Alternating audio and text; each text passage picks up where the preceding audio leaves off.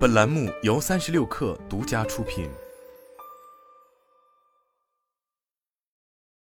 本文来自三十六氪，作者王涵玉。同程旅行披露二零二二年第三季度业绩报告，财报显示，今年三季度同程旅行实现收入二十点四八亿元，同比增长百分之五点六，经调整 EBITDA 四点六二亿元，经调整净利润二点五二亿元。二零二二年以来。疫情多点反复，旅行行业持续面临较大挑战。在外部不确定性因素依然较大的情况下，同程旅行取得了难得的稳健增长，有赖于其在本地消费市场的突出表现，以及对多元化创新业务的进一步开拓。根据财报数据，今年三季度，同程旅行本地旅行场景下的酒店、汽车票、用车等业务均保持逆势增长。实现住宿预订收入八点一九亿元，同比增长百分之二十六点九；汽车票销量同比增长百分之一百。新冠疫情发生以来，长途出行需求暂时受到抑制，而以本地出行为代表的新型旅行消费市场则出现快速增长，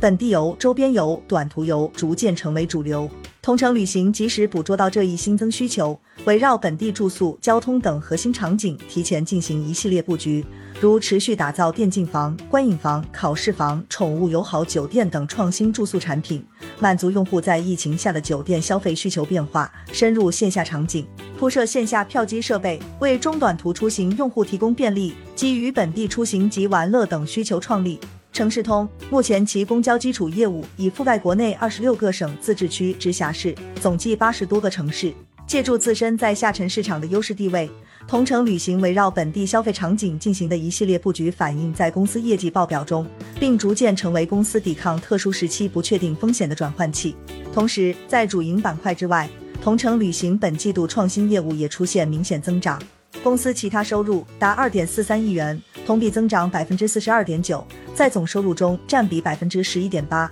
这主要得益于其广告服务、PMS、会员服务以及商旅服务等收入的增加。同城旅行对多元化和创新业务的开拓，使其收入结构进一步优化，而创新性的品牌战略也令其在广大年轻用户群体中的影响力不断扩大。今年七月，同城旅行联合横店影视城、酷狗音乐共同打造水上音乐节，首次探索旅行加音乐模式。而此前推出的微信状态 X 足迹地图旅行社交功能，至十月底已吸引数十万用户参与。反映到用户数据上。截至三季度末，同程旅行平均月活跃用户达二点八二亿，同比上升百分之一点七；平均月付费用户达三千六百八十万，同比上升百分之九点五，均创下历史新高。同程旅行对本地消费市场和多元化创新业务的挖掘，既凸显了公司自身的内生动力与成长性，同时也显示着旅行行业的潜力与韧性。展望后续，同程旅行 CEO 马和平表示。